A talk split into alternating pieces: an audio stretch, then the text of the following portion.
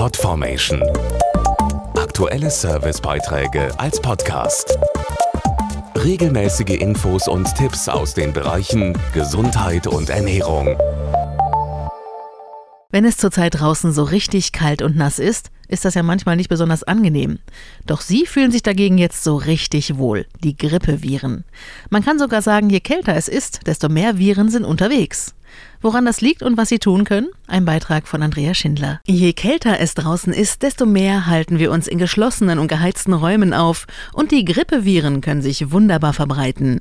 Nicht zu vergessen die schniefenden und bereits infizierten Mitmenschen bei der Arbeit oder in öffentlichen Verkehrsmitteln. Dazu der Impfexperte Dr. Albrecht Schrader-Beilstein. Der sicherste Schutz gegen eine Infektion ist eine rechtzeitige Grippeimpfung. Am besten sollte man sich im Herbst impfen lassen, spätestens aber jetzt. Eine Impfung kann zwar auch später erfolgen, allerdings steigt dann das Risiko, dass die Grippewelle einen überrollt. Denn bis ein Impfschutz aufgebaut ist, braucht es in der Regel etwa zwei Wochen. Besonders diesen Risikogruppen empfiehlt die Ständige Impfkommission eine Grippeschutzimpfung.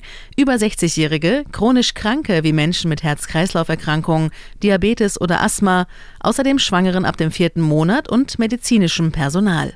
Man kann sich aber auch impfen lassen, wenn man einfach nicht krank werden will oder sich keinen Arbeitsausfall leisten kann. Durch eine Impfung schützt man nicht nur sich selbst, sondern auch andere. Jede Impfung erhöht den Kollektivschutz der Bevölkerung. Eine hohe Durchimpfungsrate unterbricht Infektionsketten, sodass Ausbrüche verhindert werden können. Impfstoffe gehören zu den größten Errungenschaften der Medizin. Gerade bei Grippe stehen uns in dieser Saison moderne Impfstoffe zur Verfügung, die mehr Virusstämme abdecken können als in der Vergangenheit. Fragen Sie Ihren Arzt danach. Mehr Infos auf impfen.de.